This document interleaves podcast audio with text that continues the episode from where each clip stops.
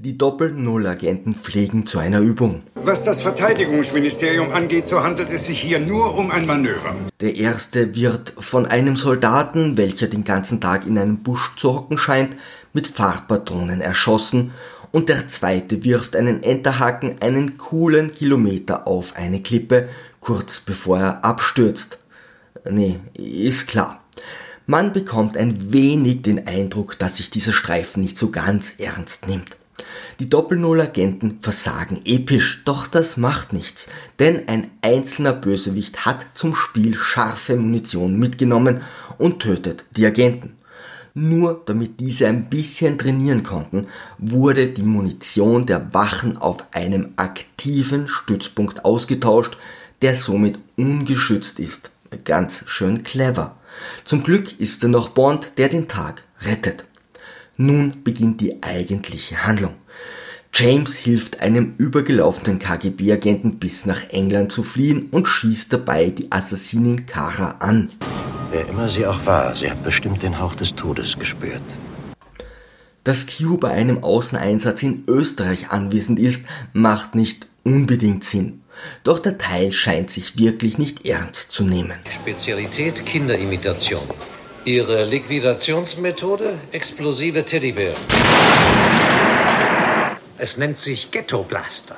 Obwohl James den General gerettet hat, wo er ihn die ganze Zeit auch leicht hätte töten können, muss er beim Treffen in England seine Waffe abgeben. Macht total viel Sinn. Erneut greift ein einzelner Feind das schwer gesicherte Areal an. Bond ist unbewaffnet und somit kann der General entführt werden. In diesem Streifen läuft der MI6 wieder einmal zu Höchstformen auf. Bond bekommt den Auftrag, den KGB-Vorgesetzten Gimli zu töten, stellt stattdessen jedoch lieber Kara nach, die gleich darauf von Gimli entführt wird. Das ist praktisch. Der KGB lässt sie wieder frei, um sie zu beschatten. Man hat sie freigelassen, um sie zu beschatten. Wäre es nicht unauffälliger, sie einfach nur zu beschatten. Bond und Kara entkommen. Der KGB möchte ganz fiese Waffen. Maschinenpistolen mit kurzem Lauf und Laservisier. Mini-Raketen mit Zielerfassung. Von einem Händler erstehen, doch dieser hortet das gute Geld lieber auf seinem Schweizer Bankkonto. Anstatt ihn zu liquidieren, fragt Gimli höflich nach seinen Millionen und der Waffenhändler taucht unter. Äh, damit konnte er nun wirklich nicht rechnen. Die Kompetenz vom MI6 und dem KGB befinden sich ungefähr auf Augenhöhe. In welcher Armee haben Sie gedient? Sie sind aus West Point rausgeflogen wegen Betrugs. Doch nun kommt der große Twist. Der KGB-General und der Waffenhändler sind Verbündete, die mit dem Geld einen kleinen Opiumhandel aufziehen wollen. Das finden die anderen Parteien jetzt nicht so toll. Man durfte sich schon seinerzeit aber auch einfach gar nichts mehr gönnen. Nun sind wir so gemein und erinnern uns ein klein wenig zurück. Der General wurde also von seinem eigenen Untergebenen zum Schein entführt, der ihm dabei volle Kanne seine Waffe in den Nacken gedonnert und ihn damit bewusstlos geschlagen hat. Äh, das nächste Mal sollte er seine Angestellten etwas besonnener wählen, dann tut auch der Kopf nicht so weh.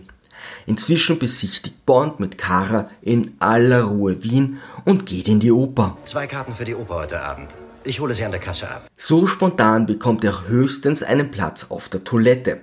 Sie hat das Attentat nur vorgetäuscht und sie ist die Stecherin des Generals, doch Bond spannt sie ihm aus und arbeitet ab sofort mit Gimli zusammen und irgendwie kommen jetzt noch Diamanten ins Spiel. Wie soll man da noch durchblicken?